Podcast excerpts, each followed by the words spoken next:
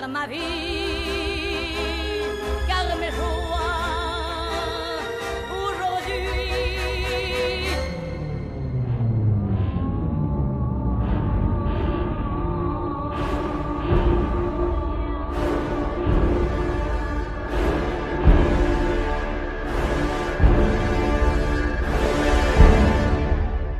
Oi, gente! Bem-vindos a mais um episódio do Janela Sonora. E no episódio de hoje o assunto é a origem, ou Inception, né? Como a gente costuma falar. É, Esse nome meio que ficou mais popular, né? Que nem o Baby Drive. A gente não fala em ritmo de fuga, a gente fala Baby Drive. Então, da mesma forma, Inception, que é um título bem mais é, chamativo. É, e assim. Já, já, você já pode perguntar, tá repetindo Hans Zimmer já? O primeiro episódio foi Hans Zimmer, aí tá fazendo o segundo Hans Zimmer de novo? Calma, gente, eu sei, mas é porque é por um motivo especial, porque Inception tá completando 10 anos de lançamento, né? E já que Tenet, o próximo filme do Christopher Nolan, tá chegando, esse é um ótimo momento para falar sobre o filme, porque, né, eh, tá rolando essa comparação entre Inception e Tenet, a gente não sabe se tem muita ligação ou não, mas de qualquer forma é um ótimo momento pra gente é, analisar essa trilha sonora. Essa trilha que foi indicada ao Oscar, né? Então, vamos falar um pouquinho sobre isso. Inception é meu filme favorito de todos os tempos, né? E eu gosto muito do Christopher Nolan, ele é meu cineasta favorito. E, e aqui, esse filme, eu, eu simplesmente amo de paixão por esse filme.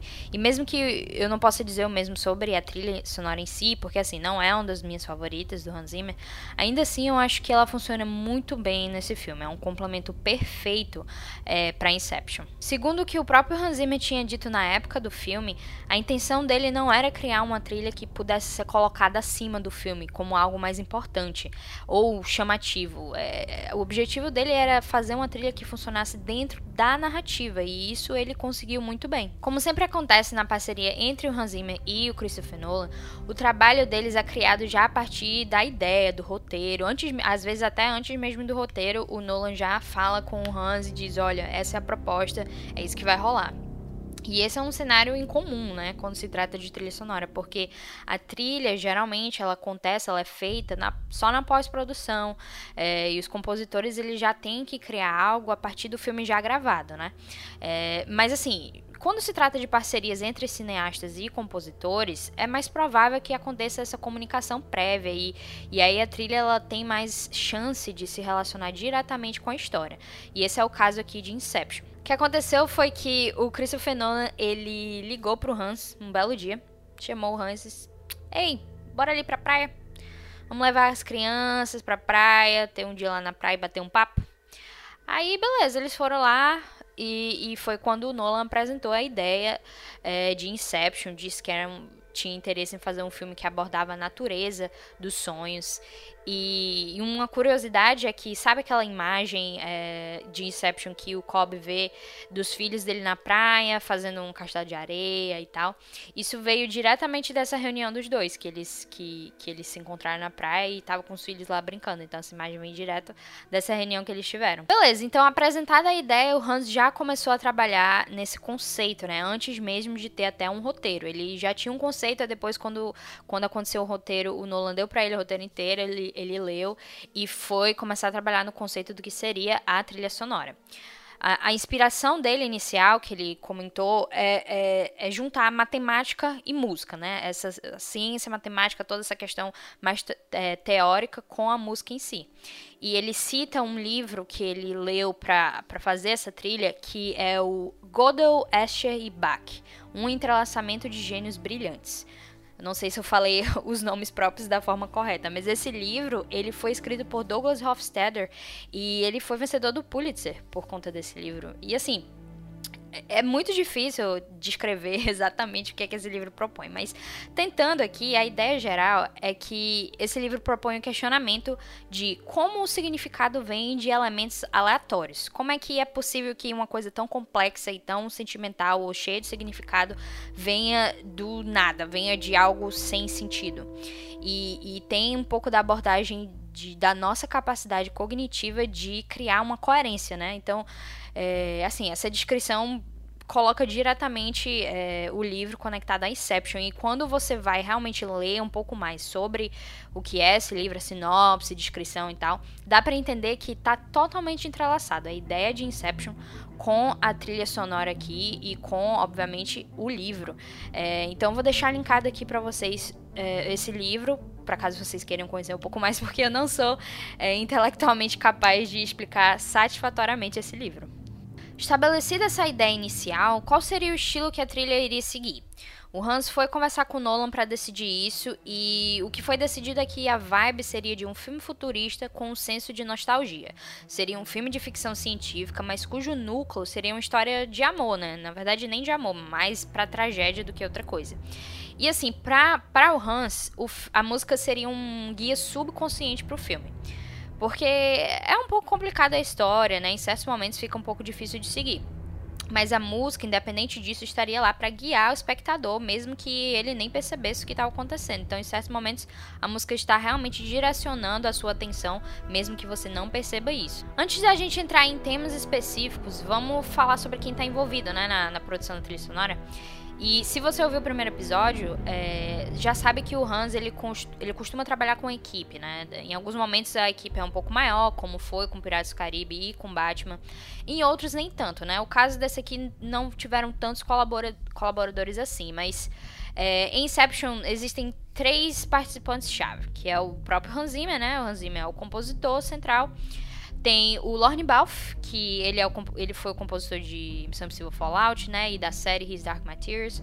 É, em Inception, ele foi o produtor do álbum, da, da trilha, e ele também compôs música adicional.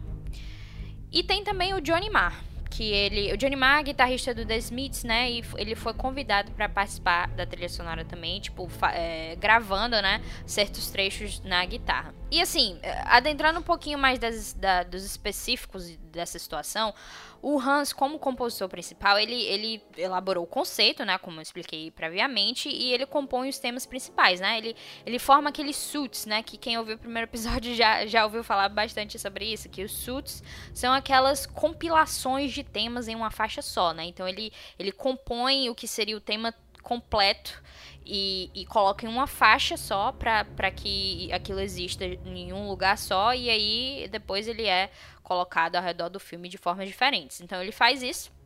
E aí vem o Lorne Balfe, que nesse filme, principalmente, ele foi muito essencial. Ele está acreditado como produtor e, além disso, ele ajudou o Hans Zimmer bastante com músicas adicionais e também com essa montagem da trilha no próprio filme, né? Porque, porque o Hans compõe e faz esses suits e aí o trabalho é, de outra pessoa, que no caso aqui foi do Lorne Balfe, é de arranjar, de fazer os arranjos desses temas com com o que vai ser colocado diretamente no filme, né? Porque o que tem no álbum em si e o que tem nesses suits não é diretamente o que a gente vê em tela. O que a gente vê em tela, junto com o filme, é a, a trilha lá composta e arranjada pelo Lorne Balfe nesse caso. E o Johnny Marr, como eu disse, ele, ele foi convidado lá e tem diversas partes a guitarra dele, é, aquele som bem distinto que você escuta na trilha da guitarra, é o próprio Johnny Marr tocando. E essa parceria deu tão certo que em alguns concertos que o Hans Zimmer faz, né, o Hans Zimmer Live, o Johnny Marr foi também é, participar.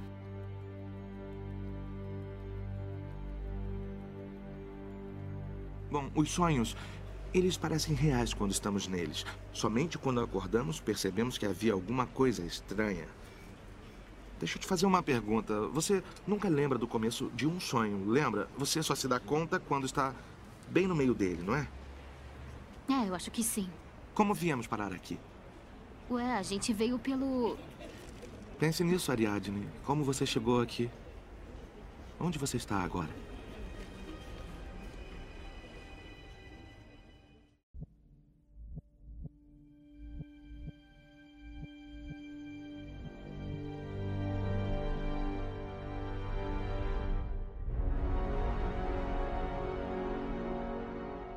Beleza, então apresentei o conceito, apresentei os envolvidos, agora vamos entrar um pouquinho nos temas do filme. A primeira música que a gente deve notar aqui é a própria Non Je ne regrette rien, né? Não sei, obviamente, falar isso da forma certa, mas é a música da Edith Piaf, né? Que, que ela está muito presente no filme e ela é usada como um aviso da proximidade do chute, né? Aquele que representa o fim do sonho. E, e, ela foi escrita diretamente no roteiro pelo Nolan e já fazia parte da história narrativa. E aí, quando o Nolan decidiu escalar a Marion Cotillard é, pro filme, né, ela tinha acabado de vencer o Oscar justamente por interpretar a Piaf, a cantora francesa. E aí o cineasta ficou meio, hum, será que eu devia tirar essa canção? Porque tá meio que autorreferenciável demais, é como se eu estivesse fazendo uma piada. É, mas aí o Hans Zimmer foi lá e disse, não, tá de boas, vamos deixar a música porque a música é muito central aqui é, para a história. E de fato ela representa a identidade sonora mais importante do filme. E foi algo que o Hans Zimmer pegou diretamente e, e, e trouxe várias, várias, é, várias representações sonoras diretamente dessa música. Então, no filme, quando é que a gente escuta essa música? A gente escuta no mundo real, quando é, colocam. Alguém coloca ela para tocar. E isso é como um aviso de que, ó, você tem tanto tempo para o sonho é, acabar. Então ela começa, sempre que a gente escuta ela, ela começa no mundo real e aí ela vai se espalhando pelos sonhos. Ela meio que vai, tipo, dando um eco nos sonhos e dependendo do nível de onde dos sonhos, se você tiver no primeiro sonho, no segundo sonho, no terceiro sonho, ela vai ficando ainda mais lenta, né? Para representar justamente aquilo de que a cada nível do sonho você tem mais tempo, mais tempo. Então a mesma coisa acontece com a música. Então esse é o início da música, o início da música do jeito que ela é.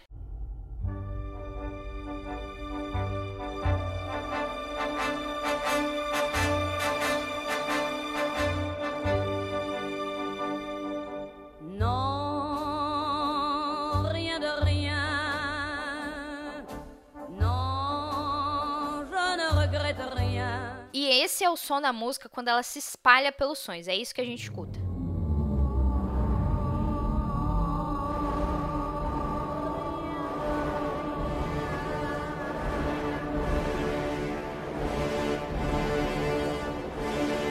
O que o Hans fez foi pegar esse som do início, né, essas esse, eu não sei exatamente se é uma trompa, não sei exatamente o instrumento, mas esse instrumento de sopro, né, bem, bem chamativo no início. E ele pegou isso para colocar como indicativo do tempo a cada nível, né? Então, como eu falei, vai diminuindo a cada nível. E na época, o que a maioria do, dos vídeos no YouTube estavam fazendo para explicar o que ele tinha feito, eles colocam o início da música e diminuem o ritmo é, para mostrar o que que o Hans Zimmer fez. Então, o que que se você procurar no YouTube tem dessa forma os tutoriais. Né? Eles colocam a parte inicial e diminuem o ritmo para ficar o som que o Hans Zimmer fez. Dessa forma aqui.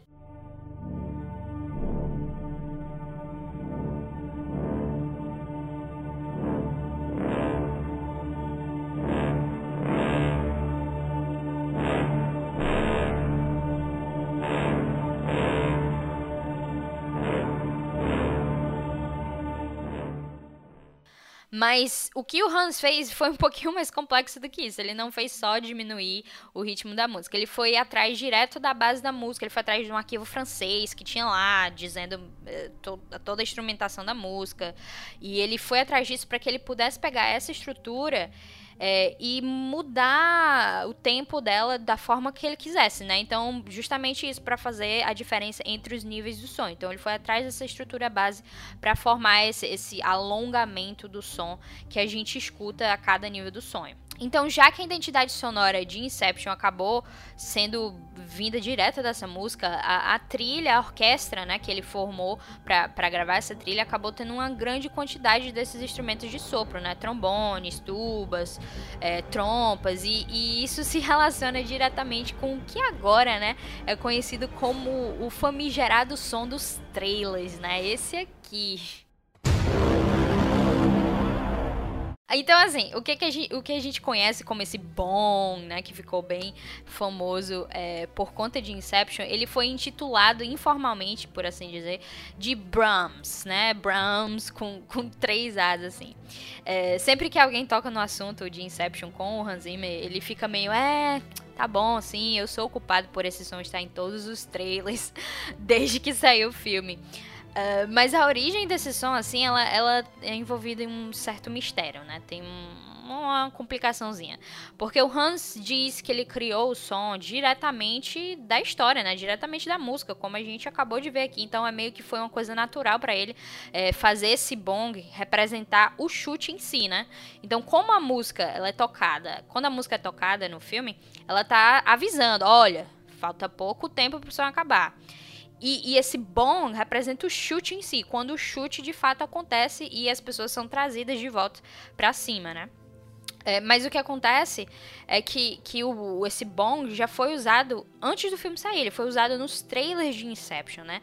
Então, é, existem duas pessoas que meio que estão envolvidas nisso. Teve o cara que fez o teaser, o teaser, a primeira coisa que saiu de Inception, que o nome dele é Mike Zarin. Ele fez o teaser e, segundo ele, foi ele que criou esse som. Ele tava lá pensando o que ia fazer o teaser e criou o som. Mas, mas o som mesmo foi mais assim famoso e conhecido no trailer final, que o trailer final foi composto por Zack Hamsen, esse cara que, que compôs a, a, a trilha que toca no trailer final. Mas isso já tinha vindo já direto do Hans Zimmer naquela altura já já tinha meio que passado para ele, tanto que esse Zack teve que tipo assinar um negócio um NDA lá de, de que não podia falar nada. Então eu acredito que é válido dizer que o, o, o Brahms, né, esse som, ele veio sim direto do Hans Zimmer por conta da ideia do chute, né? Porque é muito claro que vem direto da música francesa, direto da música da Piaf. Então, o bong ficou sendo como um representante do chute. E mas aí acabou se tornando uma peça de marketing que, que rolou por anos e anos a fio no, nos trailers. Beleza, a gente falou agora sobre esse conceito, né, sonoro, essa identidade sonora, numa, numa situação um pouco mais estilística, mas agora a gente vai pro núcleo sentimental da coisa, né, que seria a história de amor barra tragédia uh, do Cobb e da Mal, né? Que é o Leonardo DiCaprio e a Marion Cotillard. Como a gente sabe, né? Assim, alerta de spoiler para quem não viu o filme, mas né, já faz 10 anos e você tá ouvindo esse cast, eu suponho que você já assistiu. A gente conhece eh, o Cobb eh, como um personagem, como um extrator, né? Ele é, ele é chamado de extrator, ele entra nos sonhos das pessoas para roubar segredos. Mas antes disso, ele nem sempre estava envolvido nesse ramo mais legal. Ele era, ele experimentava na natureza dos sonhos e junto com a Mal, né, que era a esposa dele, é, ele, eles foram para o limbo, eles criaram, eles foram para um limbo que é essa camada de sonho que tem um tempo quase infinito e lá eles criaram um mundo inteiro só para eles, né? E eles passaram muito tempo lá, o suficiente para eles envelhecerem assim mentalmente falando, né? Então é como se eles tivessem passado a vida toda lá juntos. Eles se tornam old souls, né? Ou almas velhas, que é justamente o nome desse do suit deles é esse, o old souls. E, e o que acontece é que eles passaram tanto tempo lá que a Mal não queria mais voltar para a realidade. Ela aceitou aquele mundo como a realidade dela e ela não queria voltar para o mundo real de fato. Então Cobb teve que implantar uma ideia no subconsciente dela, que foi essa primeira inserção, né? Foi esse Inception, foi a primeira vez que ele fez isso. E dessa forma ele fez ela acreditar que aquele mundo dos sonhos não era real. Então, a partir desse momento que ela foi é, inserida com essa ideia, ela acreditou que aquele mundo não era real e, e aí eles voltaram para a realidade. Mas aí tem um problema, né? Que quando eles acordaram, a, a, ideia permaneceu tanto ali no subconsciente da Mal que mesmo no mundo real ela achou que aquela não era a realidade que eles tinham que se matar para voltar para a verdadeira realidade deles, o que de fato o que não era o caso, né? E é quando ela se mata, ela se joga do, do prédio e tava querendo convencer o Cobb com ela, mas obviamente ele não, não aceita isso e aí ela deixa o Cobb como culpado, né? Ela coloca uh, ele tinha ela tinha tipo meio que colocado cartas para meio que indicar que foi ele que matou ela, então ele tem que fugir. Então, basicamente, essa história de amor e tragédia, né, em relação aos dois. É, o Cobb, depois da morte da, da esposa, ficou completamente culpado, se sentindo culpado o tempo todo, e ele não consegue deixar ela ir, né? Não, tanto que sempre que, que eles vão para os sonhos, a, o, a projeção da Mal no subconsciente do, do Cobb meio que é sempre uma ameaça, porque ele está sempre com esse sentimento de culpa. Então o tema deles, é, o tema dessa tragédia, ele é bem sutil, assim, ele em sua, seu estado puro é bem sutil. E, e, claro que depois ele vai se entrelaçando na trilha e ficando um pouquinho mais complicado em certos momentos, mas o tema mesmo, o tema simples deles é este aqui.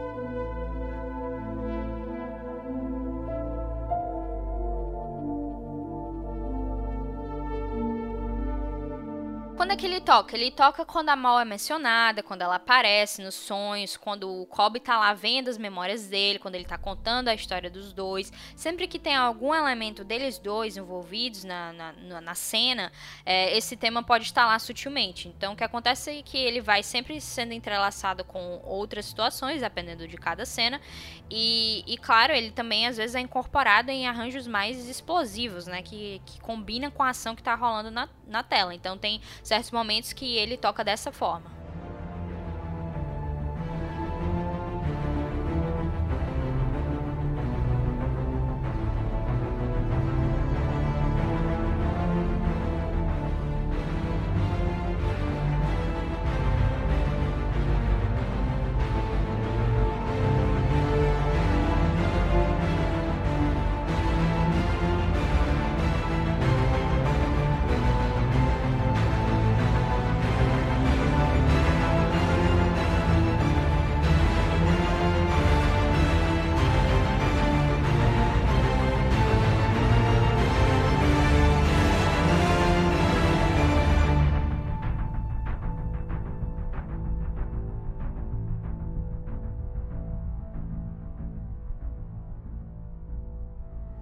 Vou demolir o império do meu pai. Essa é uma ideia que com certeza Robert escolheria rejeitar.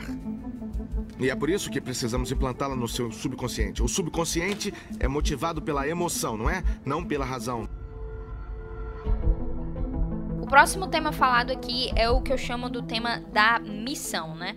No álbum oficial é, de Inception, ele é seria o One Simple Idea, mas por algum motivo essa faixa não está disponível no Brasil, nem no Spotify, nem no YouTube, então eu peguei uma versão, eu peguei uma, uma música da versão expandida da trilha é, que tem esse mesmo tema, né? Ele, ele não é atrelado a personagens específicos, ele é mais conectado ao grupo como um todo. Ele representa essa missão que o Kobe tem que ir atrás de fazer, né? Essa missão que é a inserção que o Saito dá para ele de, olha, você tem que fazer isso aqui para mim. E aí o Kobe vai atrás da, da equipe dele. É, e aí esse tema é apresentado quando ele conhece a Ariadne, né? A personagem da Ellen Page. E ele vai é, tocando quando eles se conhecem e ele vai apresentando a, a proposta é, da, da, missão deles, né? Esse tema é bastante usado no filme porque ele é entrelaçado em diversos momentos. Ele, ele está lá quando a equipe está planejando a missão, ele está tá lá quando em diversos momentos da missão em si está ocorrendo. Então ele é muito presente no filme. E o tema é esse aqui.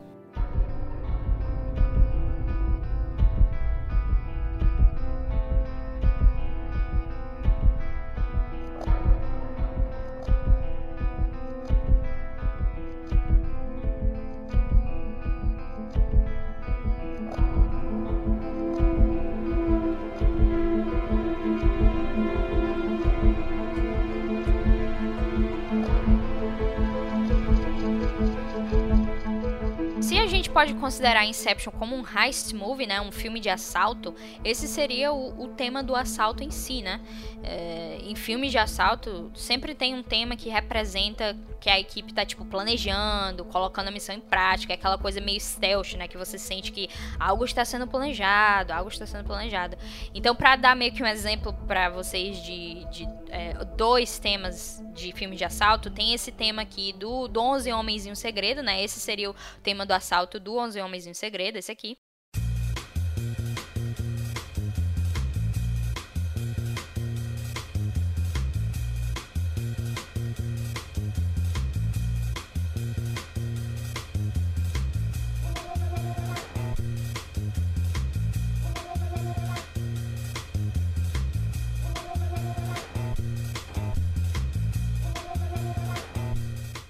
Também tem, peguei aqui um de Missão Impossível 3 também, que é, é um é considerado um heist, é um filme de espião, né? Mas tá, nesse momento tá acontecendo, tipo, uma missão. Então a gente pode colocar esse também como o tema do assalto de Missão Possível 3.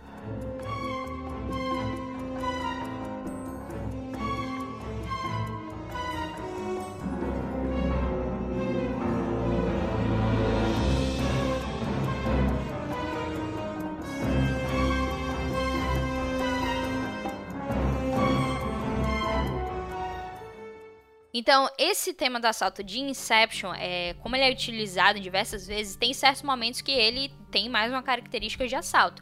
É, por exemplo, quando eles estão planejando a missão, né? Então ele, ele fica dessa forma aqui, que se assemelha um pouco mais com essa ideia de heist movie, né?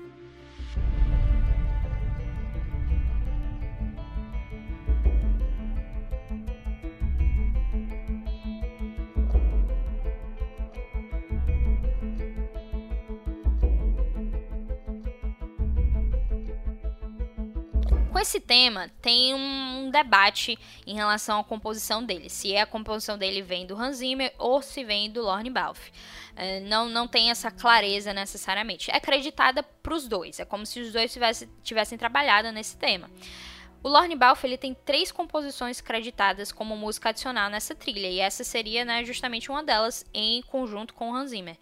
Mas como, é, tendo em vista que a linha principal da música é o som da guitarra do Johnny Marr, né, eu acredito que o núcleo desse tema é do Hans, que essa linha principal do tema é do Hans e o Lorne ele trabalhou ao redor da música, fazendo arranjos, combinações, e eu acho que esse seria o papel é, do Lorne, né? Assim, a gente não tem uma clareza nisso porque como é acreditado para os dois esse tema meio que fica no ar é, o que aconteceu. Uh, mas o, o Lorne Balfe foi muito importante nessa trilha justamente disso, porque tem os temas principais e tem diversos arranjos diferentes com os temas da trilha. Dois outros temas que estão conectados diretamente à missão são os que no álbum oficial são intitulados de Dream is Collapsing e Mombasa. É, essas duas faixas são suits, né? Então elas são aqueles compilados de um tema é, que no álbum principal fica assim junto e depois ele é encaixado e rearranjado em, em momentos diferentes do filme. Então, Dream is Collapsing, ele é, ele representa a física dos sonhos, né? A estrutura dos sonhos. Então, a gente, a gente escuta ele em primeiro momento lá naquele primeiro sonho, a primeira missão é, do filme, quando eles estão tentando extrair um segredo do Saito. Então a gente já escuta ele nesse momento, meio que mostrando como é que funciona essa física dos sonhos. E sempre que tá rolando alguma coisa em relação a, olha só, olha o que a Ariadne tá fazendo com, com a cidade de Paris, olha só, isso aqui tá acontecendo. Sempre que tem a física envolvida, é, Dreams Collapsing está tocando de alguma forma. Então esse aqui é o Dreams Collapsing.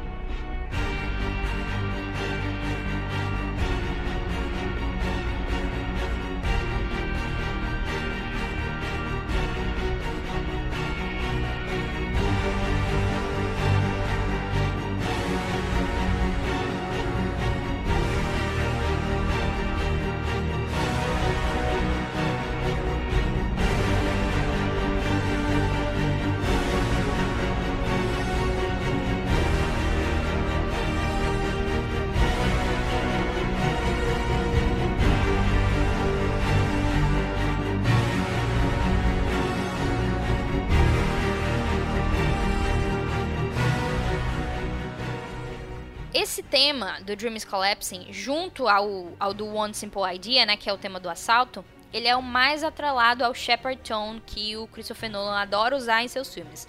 É, esse Shepard Tone, eu não sei explicar assim com toda a técnica possível. vou deixar inclusive linkado um vídeo que explica muito melhor o que isso é. Mas em resumo, é, sabe aquele tique, aquele tique do relógio que a gente costuma ouvir em filmes do Nolan e que principalmente em Dunkirk a gente tem essa, é, a gente tem esse tique e essa crescente aqui dessa forma?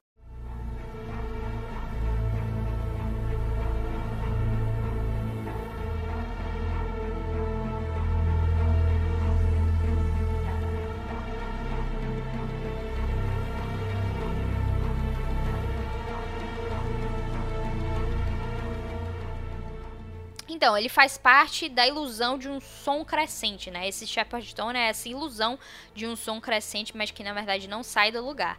Então, é, nessa trilha de Inception, o Hans usa o Dream is Collapsing e, é, em certos momentos, justamente o filme, o, o tema do Heist, para fazer esse Shepard Tone. Já Mombasa é, é, um tema que o, o, próprio Hans já afirmou que não vem de uma motivação narrativa necessariamente, é puramente estético. Ele queria um tema de ação que ele pudesse se divertir, sem estar atrelado a muita coisa.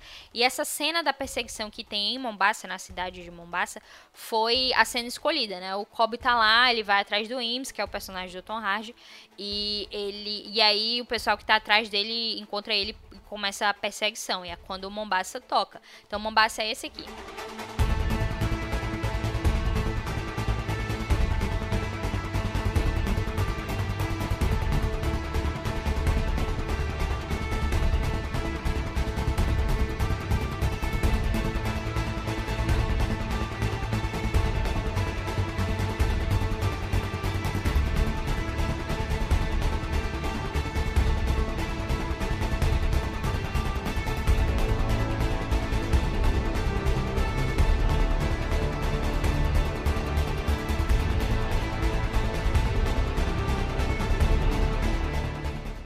É nessa cena de perseguição que o Mombasa tem essa proeminência, né? Já que ele não é necessariamente atrelado a nenhuma, nenhum momento narrativo, meio que serve para essa cena. Só que em alguns momentos, em alguns outros momentos da trilha é usado sutilmente, geralmente entrelaçado justamente com o Dream is Collapsing e com One Simple Idea. E em alguns momentos ele é usado para representar o Ims, né, o personagem Tom Hardy. Então tem essa ideia de que, é, como estava lá em Mombasa, o Ims estava lá, meio que pega um pouquinho disso e coloca em certos momentos. Tipo quando é, eles estão naquele primeiro. Quando eles já vão na missão e no primeiro sonho que eles, eles são encurralados e estão lá num armazém gigante. E o Arthur, né, o Joseph, Gordon-Levitt, ele tá atirando e tal com a arma bem pequena. E aí o Tom Hardy vai lá e diz: Ah, você não deve ter medo de sonhar um pouquinho mais alto. E é quando ele explode lá o cara. Então nesse momento também tá tocando uma, uma vibe sutilzinha do, do Mombasa. Por fim, o último que o último tema que é relacionado com a missão é o tema do Saito, né, que é o personagem do Ken Watanabe, a pessoa que justamente é, propõe a missão para o Kobe. E esse tema, ele é acreditado como o tema do Lorne Balfe e é bem sutil, é, é uma coisa bem sutil, ele aparece é, quando o Saito está em cena ou quando basicamente alguém está falando sobre ele. E ele vai geralmente entrelaçado com outros temas mencionados, porque ele é bem sutil, ele é como, quase como só um som. E ele lembra bastante a vibe que a gente futuramente teria no Blade Runner 2049, né? Então o tema do site é esse aqui.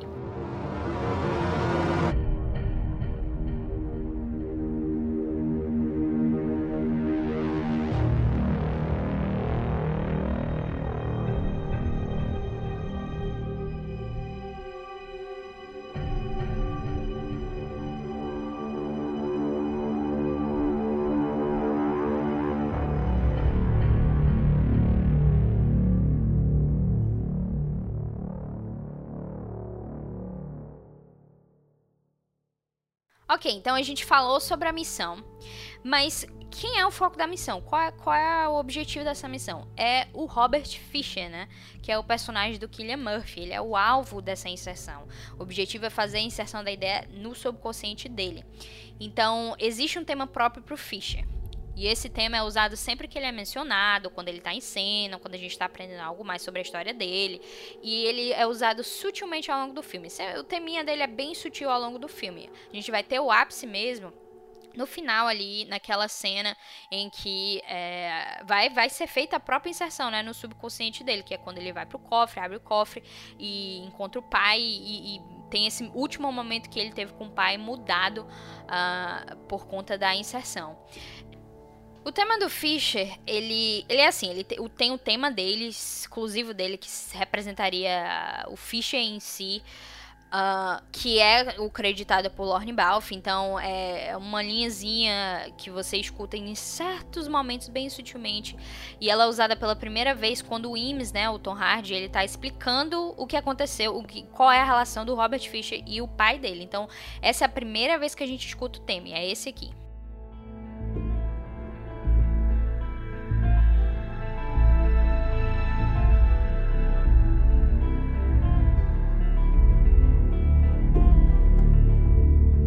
Mas o Fischer, ele tá. Ele tem tipo um tema secundário que como se estivesse envolvendo o Fischer, né? Envolvendo esse tema é, anterior que a gente ouviu. Meio que para representar a relação do Robert com o Maurice, né? Com o pai dele. Então, essa, essa parte a gente pode acreditar como do Hans Zimmer e, e que depois meio que engloba, se liga ao tema do Lorne Balfe.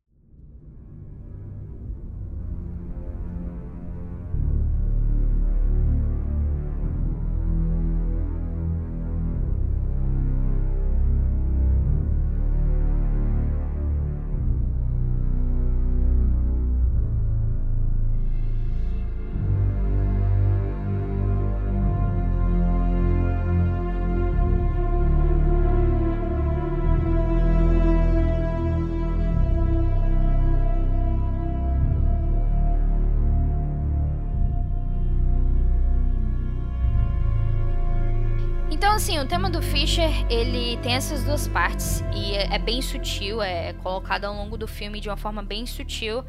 Uh, mas chega um momento que ela tem a, a, crescida dela, né? Que é quando acontece a inserção, quando ele vai lá pro cofre e vai ter aquele momento do Inception em si. E no álbum do, do, do filme é intitulada essa faixa de 528491, né? Que é o, o, número lá que abre o cofre. Então esse tema conjunto ele começa com essa segunda parte que a gente ouviu, então ele vai faz uma crescente, faz a crescente. E quando o Fischer tem aquela, aquela frase que o pai dele diz: Não, eu estava decepcionado, eu, eu estou decepcionado que você tentou ser como eu, que é quando dá o Inception, né? Isso seria exatamente o momento do Inception. Então, quando tem essa, essa, esse momento, vai para aquela primeira parte que a gente ouviu, né? E então fica aqui um, um tema completo dessa forma.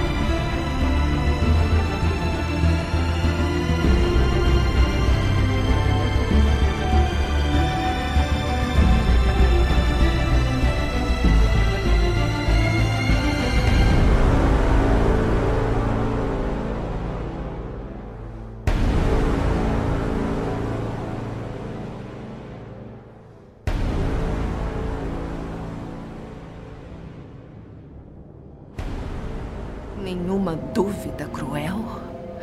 Não se sente atormentado, Dom? Perseguido no mundo inteiro por corporações anônimas e forças policiais? Como as projeções perseguem um sonhador? Admita. Não acredita mais em uma só realidade. Então escolha. Escolha ficar aqui. Escolha a mim.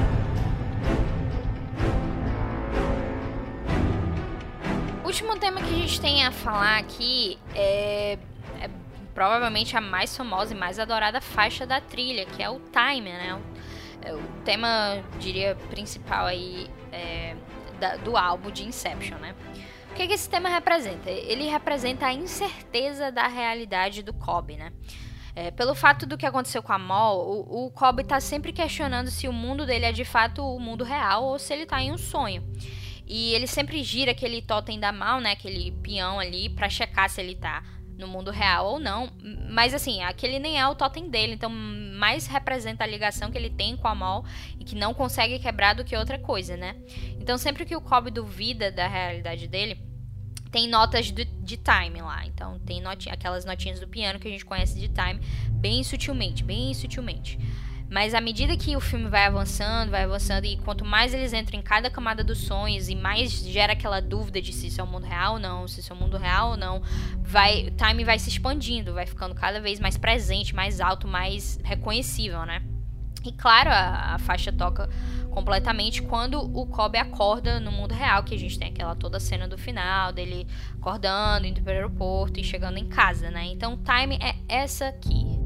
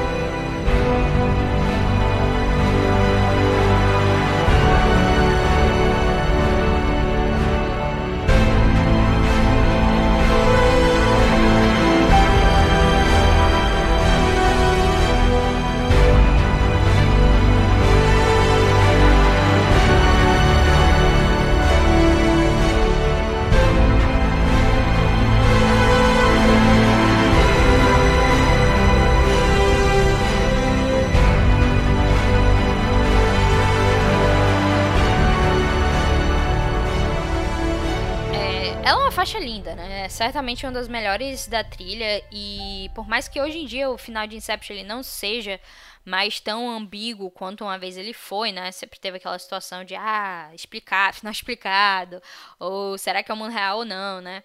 Mesmo que hoje em dia seja bem mais claro é, o final dele de fato, o jeito que Time termina meio que representa essa ambiguidade do final. Ela foi proposta para também é, complementar essa ambiguidade do final, né? Então, Time meio que termina com uma pergunta, é, meio que termina tipo perguntando: esse mundo é real mesmo? Ela finaliza, ela não finaliza no, no, na última nota que ela tem, ela finaliza aberta, por assim dizer, né? Como se dissesse: hum, essa história acabou será? Ponto de interrogação, né? Então a dúvidazinha ela meio que acontece nesse final aqui.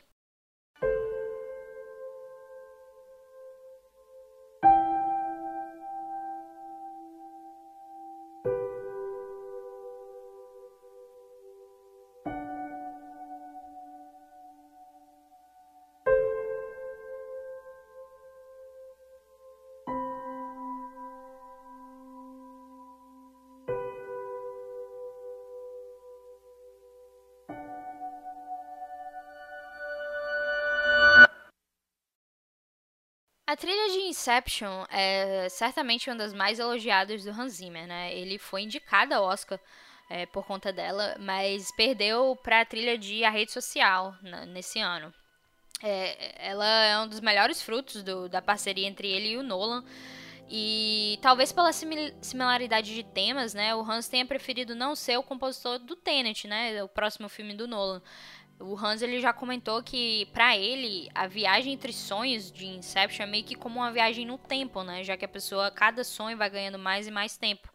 Então, como o Tenet tem esse elemento também que lida com o tempo, talvez o Hans ele sentiu que se ele fosse o compositor desse filme ele se repetiria.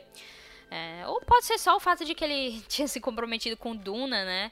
Do Denis Villeneuve, então ele decidiu, não, eu quero fazer Duna aqui, então vou ter que negar fazer Tenet. É, não sei qual, qual seria a verdade, né? Quem vai fazer Tenet é o Ludwig Göransson, que, que é o Oscarizado já por Pantera Negra, né? Ele que tá com o o Nolan em Tenet, né? Para analisar essa trilha de Inception, eu notei a similaridade que algumas transições dessa trilha têm com transições da trilogia de Batman. É, então, em certos momentos você escuta uma transição é, nos temas, né? Que se parece bastante com algo que você já ouviu em Batman, né?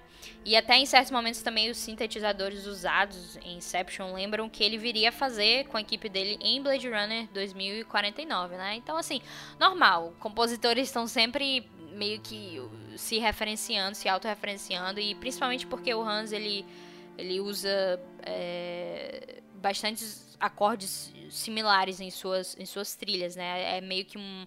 Você sabe, sempre que você escuta uma trilha, você sabe que é do Hans Zimmer já. Então já é tipo uma marca registrada dele. Até, até por isso, por vezes, parece que certos momentos é bem parecido entre uma trilha e outra. Mas o diferencial de Inception, assim, na minha opinião, né? Tá nessa própria identidade sonora que a música de, de Edith Piaf evoca, né? Ela, a música meio que trouxe uma identidade sonora e, e, foi envolvida assim por toda a estrutura da trilha. Então a trilha ela é completamente coberta por essa música da, da Edith Piaf. Então é, eu acho que isso é o diferencial dessa trilha. E, e, e, mesmo ela sendo mais melódica um pouquinho, eu acho que ela tem também uma similaridade narrativa com a de Dunkirk, né? Porque como Hans ele queria que a trilha de Inception ela fosse mais importante para a narrativa em si do que fora dela, acaba sendo similar a Dunkirk nesse sentido de que assim, a trilha de Dunkirk ela funciona perfeitamente com, com o filme. Mas é um pouquinho diferente você ouvir ela sem o filme, né? Fica um pouquinho até incômodo. É, no caso de Inception, é, ela é mais melódica, tem algumas faixas que você escuta tranquilamente, dá pra ouvir o álbum tranquilamente.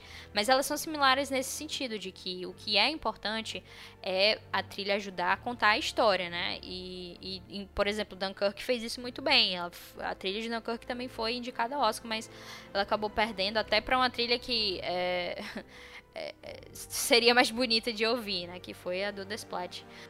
Mas, assim, para mim, esse tipo de trilha que ele complementa o filme mais do que tenta se sentir importante acima dele é bem melhor. É o jeito que eu prefiro que as trilhas sejam, né? E, então, por mais que o Hans ele tenha propagado o bom dos trailers por um bom tempo, ele, ele fez por um bom motivo, né? A gente acha que a gente pode perdoar isso.